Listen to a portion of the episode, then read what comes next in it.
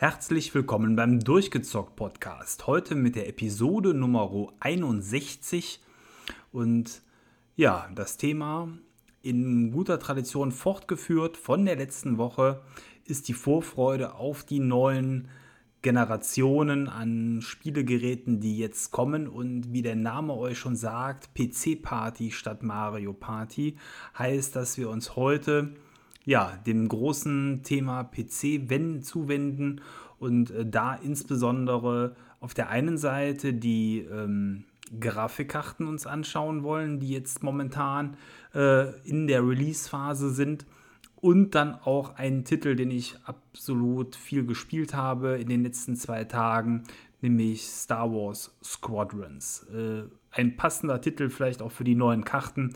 Insofern haben wir da ein bisschen was zu besprechen. Ich muss dazu sagen, dass ich äh, das Thema äh, PC-Hardware natürlich jetzt als reiner Laie äh, auch nur mit euch so betrachten kann.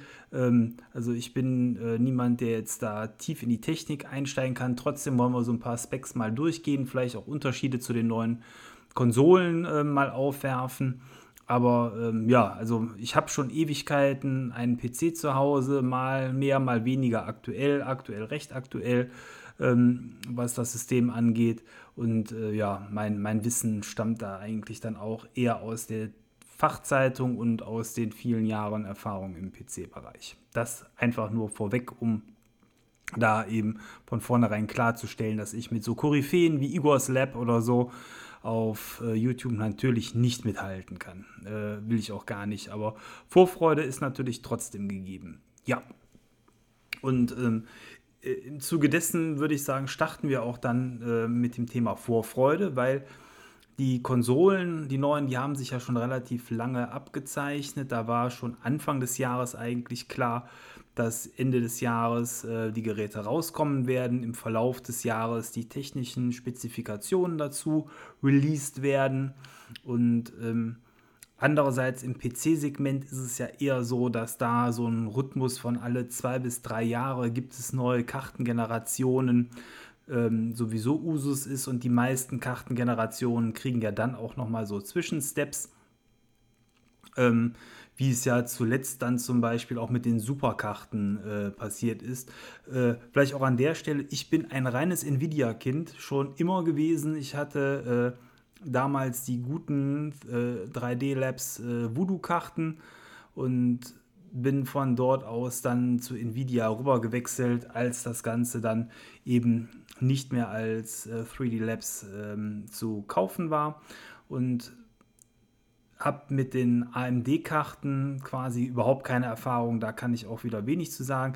Insofern, aber ich glaube, insgesamt ist Nvidia das Flaggschiff äh, für den PC-Markt. Ähm, und insofern, ja, glaube ich auch zu Recht, dass man sagen kann, mit der neuen Ankündigung wird jetzt die neue Generation hier auch eingeleitet. Mhm. Bisher war es ja so, es gab die äh, Kartenserie von Nvidia rund um die 20er Karten, also die Einstiegsgeräte, so ganz grob 2060, 2070. Und dann die High-End-Geräte, die 2080 und die 2080 Ti, äh, die äh, dementsprechend dann auch sehr, sehr hochpreisig waren. Und äh, im letzten Jahr sind dann die Superkarten oder im vorletzten, nee, im letzten, logisch, äh, im, letzten Jahr sind die Superkarten eingeführt worden, ähm, die dann auch nochmal so die Taktraten und die Geschwindigkeit und Performance der Karten nochmal weiter hochgetrieben haben. Ähm, und ich glaube, in, bei den aktuellen Karten ist es ja so, dass ähm, die Power, je nachdem, wie man die Einstellungen am PC vornimmt und welches System man hat, äh, schon sehr, sehr hoch sind und auch für viele Auflösungen reichen. Ich glaube aber, es ist unbestritten, dass für ähm, Spielen in 4K die Power von diesen Karten bei aktuellen Titeln in der Regel noch zu gering ist. Also so wie man es auf der Konsole hat mit 4K und teilweise 60 Hertz auf der Xbox One X oder eben auch ja mit den kleinen Kompromissen mit Checkerboarding auf der PS4 Pro.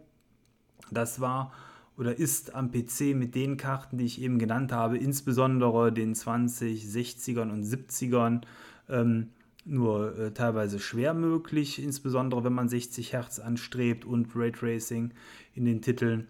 Äh, mit der 2080 äh, und 2080 Ti oder eben den Super-Varianten ähm, geht schon mehr in die Richtung, aber also ich selber äh, würde sagen, für diese WQHD-Auflösung sind die Karten äh, Gold richtig aktuell. Und lediglich mit dieser TI-Karte, wenn man so die Tests liest, ähm, da wird dann auch schon mal im 4K-Segment alles rausgeholt. Aber A kostet die Karte verdammt viel Geld. Ich habe jetzt nicht nachgegoogelt, aber so auf jeden Fall weit über 1000 Euro.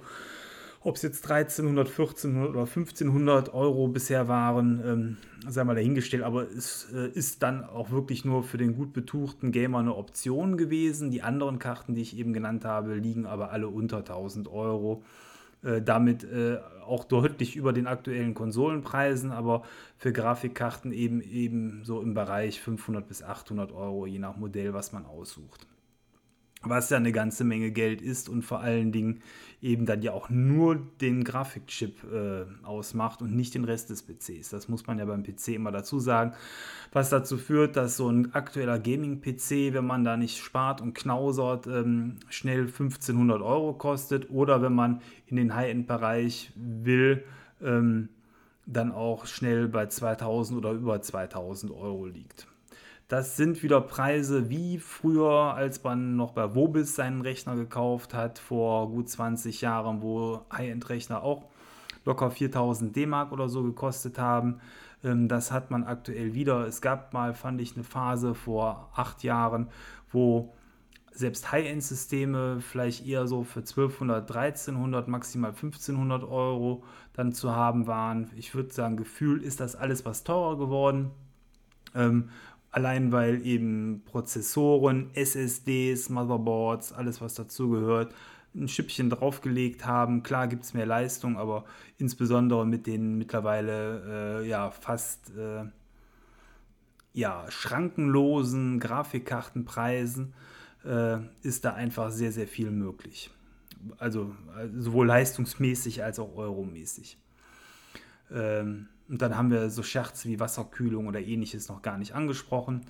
Ähm, ja, aber so sieht es im Moment aus. Das heißt, man hat im Moment eigentlich die Möglichkeit, sich, wenn man so 1500 oder 2000 Euro investiert, äh, so als Circa-Wert ein High-End-System zusammenzubauen, was dann auch wirklich mit allem Schnicki-Micki läuft, inklusive Raytracing und dem, was dann auch äh, aktuelle Spiele wie ein Control oder äh, Quake 2 RTX ähm, dann dementsprechend einem abverlangen. Oder auch, das muss man auch sagen, was natürlich, wenn man in die Richtung will, für VR auch eine Voraussetzung ist, weil VR ist hardwareintensiver. VR ist, äh, was die Framerates angeht, äh, sage ich mal, hardwarehungriger, denn da ist ja bei 60 Hertz nicht Schluss. Da ist eher zum Beispiel mit der Rift S, die ich habe, 80 äh, Hertz gefragt. Andere Modelle haben sogar 90 Hertz, die nativ dargestellt werden können. Und all das ist gut. Also wenn, wenn die Grafikkarte das mitmacht, das ist für das Spielerlebnis hier eine Bereicherung und äh, eigentlich auch wichtig, dass die Karte das kann. Ähm, und man will auf der anderen Seite natürlich nicht die Details großartig runterschalten. Also insofern lohnen sich diese Power-Grafikkarten dann auch in dem Bereich, also alles, was in Richtung VR geht. Und äh, wer auf dem Fernseher spielen möchte, in 4K oder auf einem Monitor, ähm, da ist das auch nicht verkehrt. Ähm, es gibt Monitore, die das kompensieren. Das sind ja die Monitore, die dementsprechend dann auch ähm, die Framerates äh, mit G-Sync und FreeSync ähm, dem ganzen, äh, dem Leistungsvermögen der Grafikkarte anpassen. Ich habe so einen Monitor mal testweise für eine Woche gehabt. Das ist sehr edel. Ähm, die sind aber auch sehr teuer. Ähm, die kosten auch, je nachdem welches Modell man nimmt und welche Auflösung, da gibt es ja auch wieder Unterschiede. Aber ich sag mal grob, ein aktuelles, gutes Modell, da ist man auch schon wieder 800 Euro los, wenn man da so WQHD mit 144 Hertz und äh, FreeSync und G-Sync ähm, anstrebt. Da ist noch kein HDR drin in der Regel. Ähm, das kostet äh, schon eine ganze Stange. Aber im Moment habe ich es nicht, ähm, weil das Modell, was ich bestellt hatte, das ist jetzt schon wieder auch zwei, drei Jahre her, äh, hat tatsächlich nur diese eine Woche gehalten. Ähm, und ich habe zu dem Zeitpunkt damals mir gedacht, okay, äh, ich habe da reingeguckt. es war toll. Ähm, andererseits hatte ich auch so ein bisschen die Angst, dass ich dann den nächsten defekten Monitor habe und habe den dann erstmal wieder zurückgeschickt zum äh, Versender, äh, weil ich äh, ja natürlich das Geld äh, dann auch für das, das, defekte Gerät zurückerstattet haben wollte. Ich war auch nicht ganz zufrieden mit der Qualität des Bildes, was die Ausleuchtung angeht. Ähm, ihr merkt gerade, wir verstricken uns gerade ein wenig von Vorfreude hin zu historischem, aber ist vielleicht trotzdem auch interessant. Also dieser Monitor hatte große Lichthöfe. Eventuell lag es daran, weil das eh ein Kackgerät war, weil er kaputt war, aber ähm, alles in allem, ich war von meinem äh, iMac ein deutlich besseres Bild gewohnt und hatte dann auch nicht so die Freude äh, an dem Aspekt ähm, des Bildes. Es war alles sehr geschmeidig, aber ich habe es dann zurückgeschickt und bin dabei geblieben. Und jetzt aktuell ähm, den iMac, den alten, den kann man als, äh, auch als Monitor benutzen. Das ist jetzt einfach bei mir ein sehr schöner 27 Zoll WQHD-Monitor, an dem ich meinen PC betreibe. Äh, auch weil ich keine Lust hatte, einen neuen Monitor dann danach zu kaufen. Okay, also das sind so die äh, quasi Rahmenbedingungen. Und jetzt sind dann, und das fand ich äh, sehr, sehr spannend, quasi nachdem die ganzen Konsolendaten äh, so im Groben schon feststanden, man wusste, dass die Geräte kommen, hat Nvidia dann eine Bombe platzen lassen vor äh, eben drei, vier Wochen, wo die neuen Grafikkarten angekündigt wurden. Und das zu, ich finde, A, Hammerpreisen und B, Hammerleistungsdaten. Hammer, Hammer, Hammer. Sehr viele Hämmer. Ähm, ja, was heißt das Ganze? Also, es gibt ähm, eine neue Serie, die 30er-Serie. Logisch, nach 20 kommt die 30. Und äh, die teilt sich auf in drei Kartengattungen erstmal am Anfang. Es ist die 3070, 3080 und die 3090. Wobei ähm, jeweils die Karten quasi Nachfolgermodelle sind für die 2060, äh, 2070, 2080 und die 2080 Ti. Ähm, und das Modell, was glaube ich für viele Gamer momentan äh, echt interessant ist, ist die 3080 und dann aber auch die 3070. Beide Karten glänzen ähm, auf unterschiedliche Art und Weise. Bei der ähm, 3080, die jetzt auch schon aktuell, während wir den Podcast aufnehmen, theoretisch am Markt verfügbar, äh, verfügbar ist, ähm, ist es so, dass da ähm, für einen Preis von 699 Euro, äh, so der empfohlene Preis von Nvidia, äh, ein echtes Kraftpaket auf den Markt gekommen ist. Und zwar ist es so, ich könnte jetzt äh, auch Teraflop-Zahlen und ähnliches euch um die Ohren hauen, aber ich will es erstmal abstrakter darstellen. Man hat also ähm, hier bei den Karten äh, folgendes: Man hat ähm, bei der aktuellen Generation ja eben auch diese Staffelung mit, mit 70, 80 und TI und selbst die 3070, also die schwächste Karte aus dem neuen Segment, ist äh, stärker als die aktuelle Königskarte, die 2080 Ti und äh, da konkurriert jetzt eine Karte empfohlener, empfohlener Verkaufspreis, die 30, 70, 499 Euro mit einer alten, grob 1500 Euro Karte. Was für ein Hammer. Und ähm, wenn man das jetzt auch wieder ähm, mit den Konsolen vergleicht, ähm, sind dann äh, vielleicht die technischen Daten da an der Stelle äh, mal interessant. Ich gucke gerade mal eben, ob ich hier eine Übersicht sehe. Ähm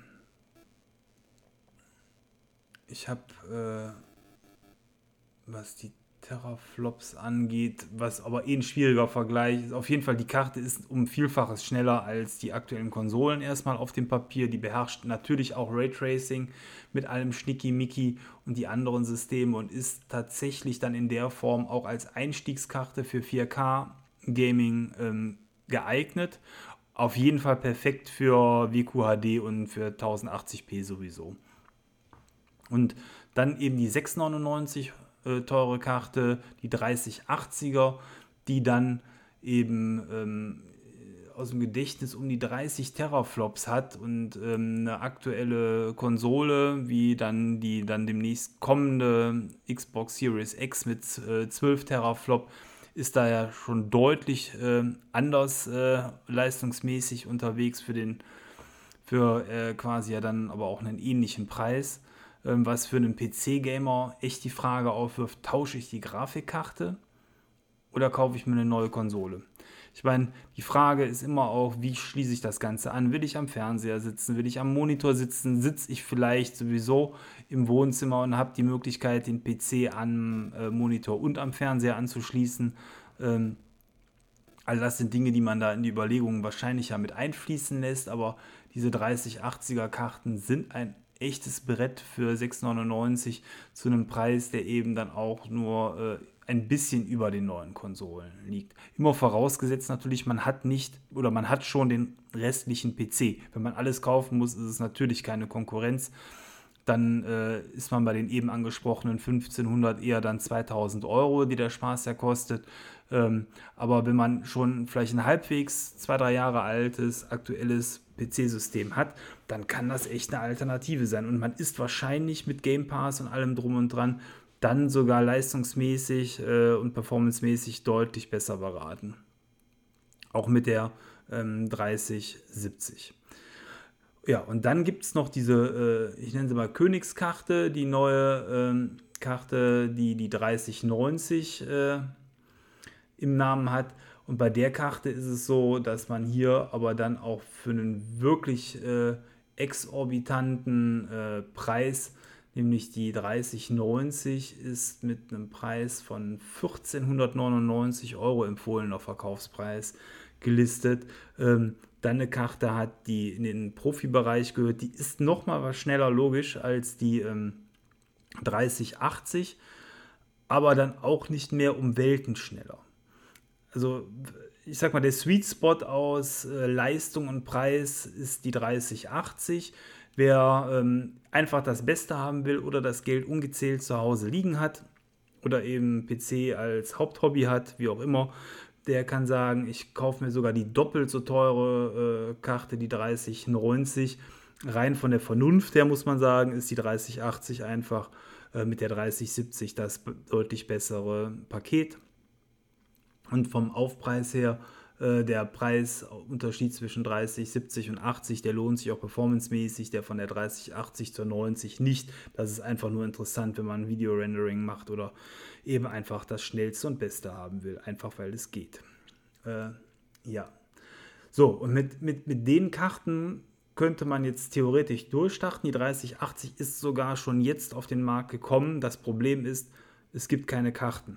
Das gab es beim Start der 2070, 80er Serie auch schon, dass damals die Karten super, super selten waren und demzufolge quasi nicht erhältlich waren. Und hier ist es im Moment nicht anders. Wer eine Karte haben will, wird keine Karte bekommen. Äh, der Markt ist leer gekauft, insbesondere die von äh, Nvidia selbst herausgebrachten Founders Editionen der Karten, die man direkt von Nvidia äh, kaufen konnte waren innerhalb von Sekunden ausverkauft. Vielleicht erinnert sich da noch jemand an den Start der Xbox Series X oder der PS5. Da war es nicht viel anders. Und ähm, ja, das äh, Problem ist dann aber nicht nur, dass die Karten weg sind, sondern die werden wahrscheinlich auch nicht wiederkommen und auch nicht zu dem Preis. Und das ist so ein bisschen Fusch, weil ähm, die Karten wurden ab 699 Euro beworben, was ja dann eben auch gerade mit den aktuellen Konsolen in einer sehr guten Konkurrenz steht. Bei den ähm, Karten, die jetzt so auf den Markt kommen von Gigabyte, von Nvidia, von PNY, da sind andere Preise abgefragt. Zum Beispiel die 3080er Serie, die äh, ich mit 699 auch ähm, eben dann so als Preis-Leistungssieger gesehen habe, jetzt bei den neuen Karten die liegen jetzt eher empfohlener Verkaufspreis so bei 800 Euro, da sind wir schon mal ein Hunderter mindestens drüber oder sogar noch mehr, um da noch minimale Taktboosts äh, herauszuholen, was dann aber, äh, finde ich, dann auch wieder in keinem Verhältnis steht. Ähm, und wenn man so tatsächlich da mal auf Seiten schaut, wie bei ähm, ähm, Case King, die sind verlinkt über die Nvidia-Seite, dann wird gemeinerweise aus den 799 Euro dann sogar noch aktuell 850 Euro. Also was ich damit sagen will, ist, wer jetzt so eine Karte haben will, der muss da echt viel Geld für latzen oder so echt viel mehr für bezahlen, als ursprünglich vielleicht den Leuten in den Kopf gesetzt. Und dann relativiert sich auch schon wieder so ein bisschen die Frage, lohnt sich das im Vergleich zur, ähm, zu einem Konsolenkauf? Also ja, die Power der Karten liegt weit über dem, was die Konsolen können, zumindest auf dem Papier. Äh, was die Taktraten und so weiter angeht. Ähm, der Preis ist dann aber auch, wenn man jetzt mal von 800 Euro ausgeht, das ist zu 500 Euro. Ihr könnt selber rechnen, das ist mehr als 50 Prozent Aufpreis. Das ist schon eine ganze Menge. Äh, und da stellt sich dann die Frage, ähm, ja, lohnt sich das für einen oder nicht? Ähm, ich denke, wer ein halbwegs aktuelles System hat, aber vielleicht dann auch nicht die fetteste Karte bisher, sondern vielleicht noch eine Tausender-Serie. Da lohnt sich der Sprung, insbesondere wahrscheinlich schon alleine zu der grob 500 Euro teuren ähm, 3070 ähm, Karte. Und äh, insofern ist da die Aufrüstung schon eine sehr, sehr gute Option. Äh, aber die Karten gibt es noch nicht. Äh, also momentan nur die 3080er Karte in der Theorie. Eine andere Sache, ähm, die leider jetzt beim Release gewesen ist, Kinderkrankheiten äh, war da ein großes Thema, denn die ersten Serien, die sind ständig abgestürzt, da gab es Inkompatibilitäten. Scheinbar sind die Karten, die nicht von Nvidia selbst gekommen worden oder hergestellt worden sind und gekommen sind, mit teilweise nicht ganz so guten Chipsets äh, versehen worden. Ja, die dazu geführt haben, dass ähm, Überhitzungsprobleme da sind, die Karten abgeschaltet worden sind und ähm, dann auch bei Spann mit Spannungsschwankungen nicht gut klargekommen sind, denn die Karten sind auch echte äh, ja, Wattziehbiester, denn äh, die Empfehlung des Netzwerks liegt bei 750 Watt, das ist schon mal was. Und ich glaube, 600 Watt ist oder 650 Watt ist das, was man mindestens haben sollte, laut irgendwelchen Tests. Dann darf man dann aber auch am PC nicht so viele andere Stromfresser noch angeschlossen haben, damit das Ganze glatt geht. Ähm, an der Stelle, wenn das wirklich interessiert, ähm, da kann ich einen YouTuber empfehlen, hatte ich eben schon mal genannt, Igor mit Igor's Lab. Ähm, der erklärt das sehr umfangreich und der Mann scheint da auch Ahnung von zu haben, kann man sich mal angucken. Da hat, ist jetzt schon dran gearbeitet worden. Es gibt neue Treiber, die das Problem mindern. Ich selber stelle mir die Frage, ob es da nicht cleverer ist, vielleicht einfach mal ein halbes Jahr zu warten mit den neuen Karten und dann vielleicht irgendwann im März oder so äh, mal zu gucken, wie es dann aussieht oder wenn es mehr Erfahrungsberichte gibt, weil es ist natürlich mega ärgerlich, so eine Karte zu kaufen für so viel Geld und dann hat man nachher da eine Karte, die dann immer für Abstürze sorgt. Das klingt nicht nach einer guten Option. Hm. Ja, also insofern, ich glaube, wer PC-Gamer ist und auch Vorfreude für die neue Generation äh, hat, der ist hier richtig äh, bedient mit diesen neuen Karten. Insbesondere, weil die neuen Konsolen natürlich das Pendant zu diesen Karten sind. Äh, Raytracing wird ein immer größeres Thema werden. Die Karten sind spezialisiert auf Raytracing. Das, was die 20er-Serie angefangen hat, wird hier in Perfektion weitergeführt von Nvidia. Ich glaube, dass man davon sehr profitiert und dass auf Dauer eben diese Karten äh, ja, tatsächlich dann das, was es auf der Konsole gibt, auch auf den PC 1 zu 1 einem gut und wahrscheinlich eben auch sogar noch etwas besser dann wiedergeben können. Das ist quasi das Gegenstück zur neuen Konsolengeneration. Ja, aber das Wichtigste sind natürlich immer noch die Spiele. Und da hatte ich eingangs schon gesagt, ich habe die letzten zwei Tage ganz viel Zeit mit Star Wars Squadrons verbracht. Ganz viel Zeit heißt jetzt äh, zumindest innerhalb von zwei Tagen grob acht Stunden, äh, was äh, sehr, sehr viel ist. Und ich würde sagen, von den acht Stunden habe ich äh, so circa äh, sechs Stunden in VR gespielt und zwei Stunden ohne Brille. Ähm, Vielleicht erstmal ganz kurz zum Spiel Star Wars Squadrons. Was ist das? Ähm, Es ist von EA, das neue Star Wars Spiel, was sich ganz dem Thema X-Wing und TIE Fighter und anderen Raumschiffen widmet. Es erinnert äh, in weiten Zügen an die alten X-Wing und TIE Fighter Spiele, die in den 90ern rausgekommen sind, die äh, deutlich Simulation, simulationslastiger waren als die Wing Commander Spiele.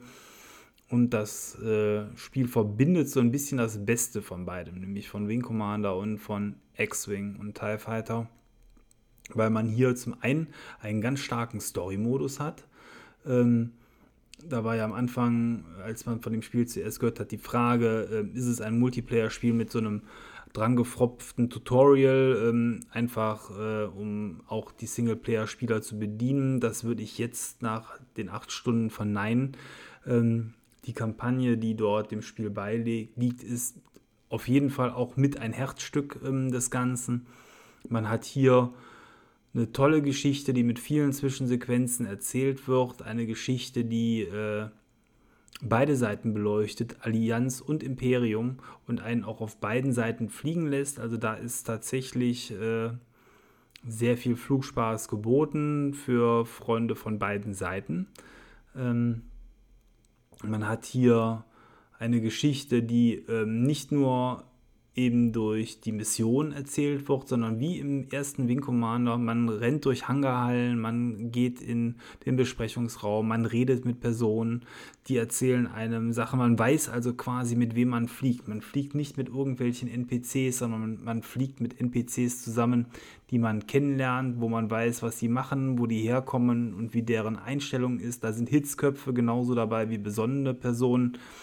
Und äh, ja, das hat mich wirklich im positiven Sinne sehr stark an Wing Commander 1 und 2 erinnert. Äh, es hat, glaube ich, weniger mit Wing Commander 3 und 4 zu tun, wo er dann auch nachher noch irgendwie Optionen mit Auswahl von Dialogen und so ein Krimskrams waren. Das fand ich damals aber schon gar nicht mehr so cool. Also wer Spaß an Wing Commander 1 und 2 hatte, der wird hier fast ein ähnliches Gameplay finden. Und wenn man einmal im Cockpit sitzt, ähm, ist die Action auch richtig gut, weil man hier äh, A, nur aus dem Cockpit herausfliegen kann. Also jeder, der bei ähm, Battlefront äh, die Flugmissionen gern geflogen ist, wird nicht diese Rückansicht auf das Raumschiff finden, sondern man sitzt im Cockpit, man hat dieses Gefühl einer Simulation und ähm, das Spiel verlangt von einem auch und ohne dem ist man, glaube ich, auch nicht so gut, wenn man es sein lässt. Ähm, ein Ressourcenmanagement während des Fliegens. Das heißt, man ist immer damit beschäftigt, die Geschwindigkeit des Raumschiffs zu regulieren, um ähm, Ausweichmanöver und ähnliches gut fliegen zu können. Man hat eine Verteilung der Energieressourcen bei der Allianz auf Schild, Schuss ähm, und Geschwindigkeit und beim Imperium auf äh, Schuss und Geschwindigkeit. Schilder haben die TIE Fighter ja dementsprechend nicht. Und dann gibt es noch so Dinge wie Raketen und ähm, Reparaturdruiden, die man steuern muss und äh, sogar noch weitere Waffenoptionen, die ich aber noch gar nicht freigespielt habe jetzt nach acht Stunden. Da kommt also noch ein bisschen obendrauf an äh, Ressourcen, die man dementsprechend einsetzen kann. Aber was eben wirklich toll ist, dass man während der Schlacht all das im Auge halten muss und vom echten Cockpit abliest. Das heißt, äh, man hat ein äh, funktionierendes Cockpit, in dem man sitzt, äh, so wie man es aus dem Kinofilm kennt. Ähm, da sitzt man dann drin und in VR ist das Ganze einfach der Hammer. Also ich habe es äh, in beiden Modi, wie gesagt, äh, gespielt. Ich würde freiwillig äh, nicht mehr ohne VR dieses Spiel spielen wollen, weil es einfach wirklich perfekt dafür ausgelegt ist und einem so viel mehr Orientierung gibt und ich finde damit auch äh, spielerische Vorteile. Es sieht in herkömmlicher Grafik auf dem Monitor natürlich noch schärfer aus, man hat noch bessere ähm, oder höher aufgelöste Texturen, aber dieses Gesamtgefühl für VR und die wirklich gute PC-Grafik. Ich kann jetzt nur den PC beurteilen an der Stelle. Es läuft ja auch auf der Xbox und in VR natürlich auch auf der PS4. Ähm, aber auf dem PC, man hat eine wirklich sehr, sehr hochwertige VR-Grafik und mit der Oculus Rift auch, äh, S auch eine ähm, vernünftige Auflösung. Äh, mehr geht da natürlich noch. Äh, mehr heißt äh, insbesondere eben noch eine schärfere Distanzdarstellung. Aber das Cockpit ist knackscharf und äh, da man ja in die Schwärze des Weltalls hineinschaut, finde ich auch, dass ähm, das Problem, was man vielleicht sonst mal bei VR hat, dass wenn Dinge besonders weit weg sind, etwas krümeliger erscheinen, das ist hier eigentlich nicht mit den Raumschiffen. Ähm, lediglich ähm, die Kulisse des Weltalls sieht ein wenig aus wie eine ähm, Kulisse. Nicht störend, aber ähm, teilweise merkt man das natürlich schon. Aber alles, was im Raum sich in 3D befindet, nämlich äh, insbesondere eben die Sternenzerstörer, die Stationen, die Meteoritengürtel oder die Schrottfelder, durch die man fliegt, all das äh, hat eine wirklich, wirklich tolle ähm, 3D-Anmutung und es ist gigantisch gut, sich da zwischen den Brocken und Trümmern äh, hindurch zu bewegen und auszuweichen und Gegner auf, die, auf den Schirm zu nehmen und dann fliegen die um den Asteroiden herum und man muss sich dann selber mit einer Rolle drum herum winden und versuchen hinterherzukommen. Herrlich. Also das ist alles sehr, sehr cool und äh, auch gerade eben in VR eine Sache, die im, im, Kino oder auch eben bei bisherigen Spielen noch gar nicht so aufgefallen ist. Zum Beispiel so ein X-Wing, der hat ja vorne diese relativ lange Schnauze und ein TIE Fighter ist ja in Kugelform. Es ist echt von Vorteil, in so einem TIE Fighter zu sitzen, wenn man da eine bessere Sicht nach vorne raus hat, als bei einem X-Wing, wo einem gefühlt immer die Schnauze nach unten hin alles verdeckt. Äh, das ist äh, schon sehr cool. Der A-Wing fliegt sich gut. In dieser quasi offenen Glaskuppel oben zu sitzen, gibt ein, ein ganz tolles Gefühl für den Raum. Äh, der TIE Interceptor fliegt sich gut. ja, also es macht einfach Spaß, die verschiedenen Modelle auszuprobieren ähm, die dann auch dementsprechend unterschiedliche Funktionen fürs Spiel haben. TIE Bomber kann man auch noch fliegen zum Beispiel äh, und den Y-Wing, das sind alles äh, ja, die Modelle, die dementsprechend ähm, da mitgemacht sind. Es sind vier äh, Flieger auf beiden Seiten. Äh, und ich würde, nee, also gefühlt würde ich sagen, man hat so zehn verschiedene Schlachtfelder, die man befliegen kann.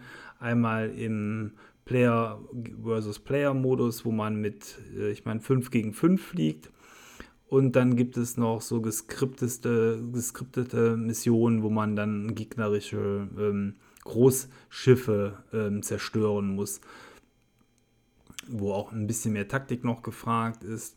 Ähm, ja, das äh, sind so die Spielmodi für den Online-Multiplayer. Äh, das ist alles was eingeschränkt. Man hat den Eindruck, EA hat dem Spiel nicht so viel zugetraut, äh, dass man da noch mehr Geld investieren wollte. Aber das, was man gemacht hat, wollte man gut machen.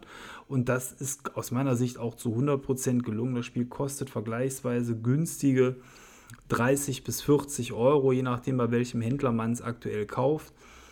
Ähm, ich habe mich für Steam entschieden, wegen der VR.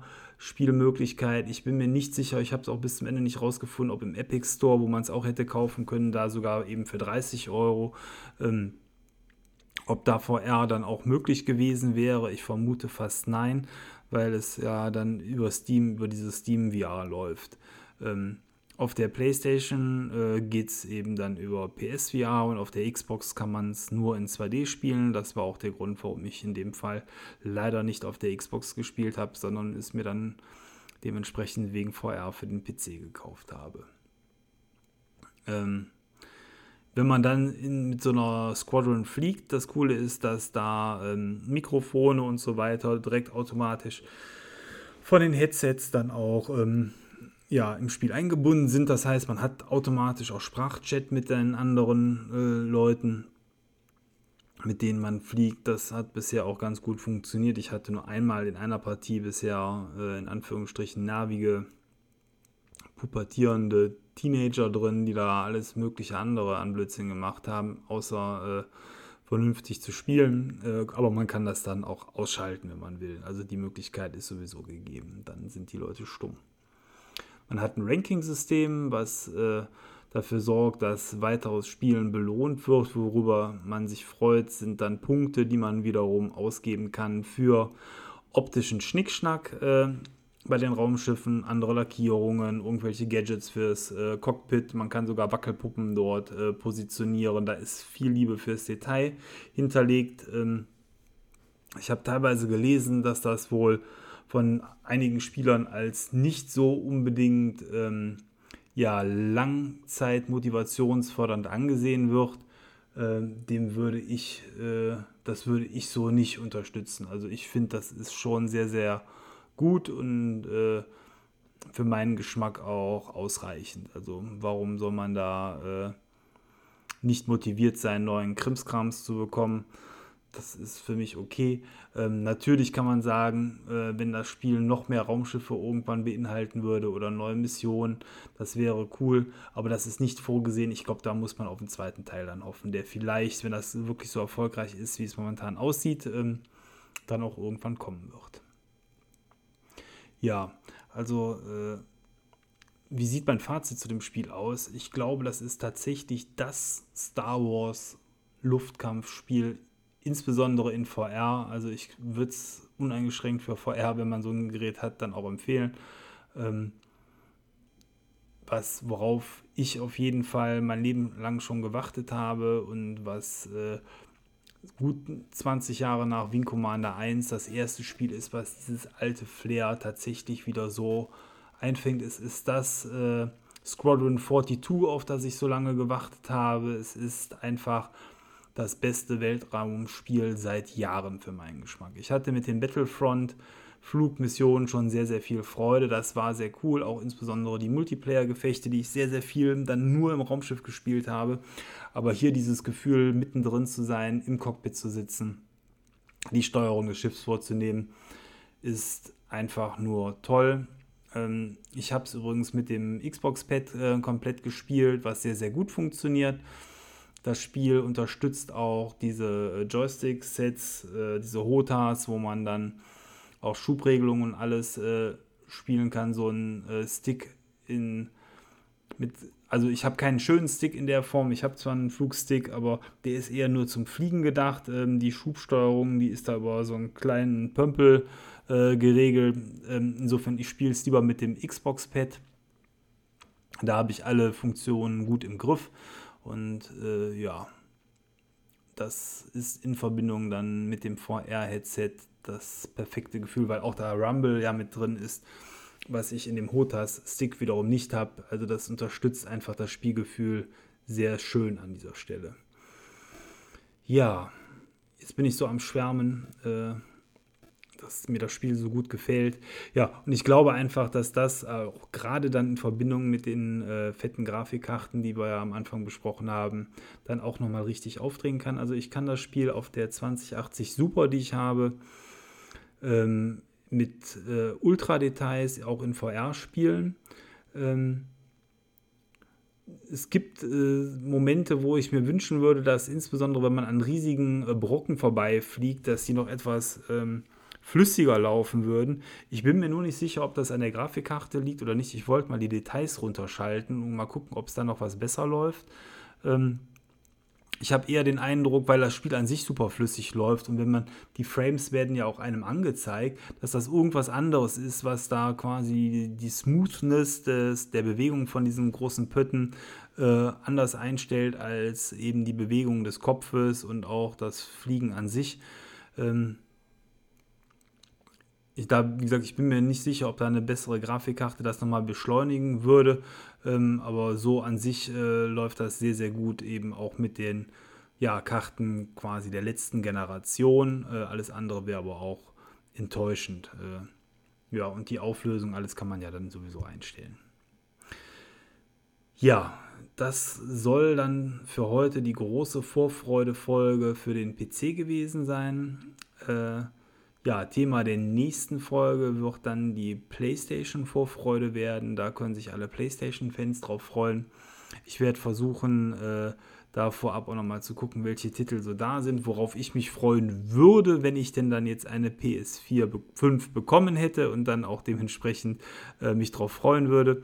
Ähm, wie ihr wisst, ich habe die Xbox vorbestellt ähm, als Next-Gen-Gerät und das ist dann auch erstmal meine Plattform.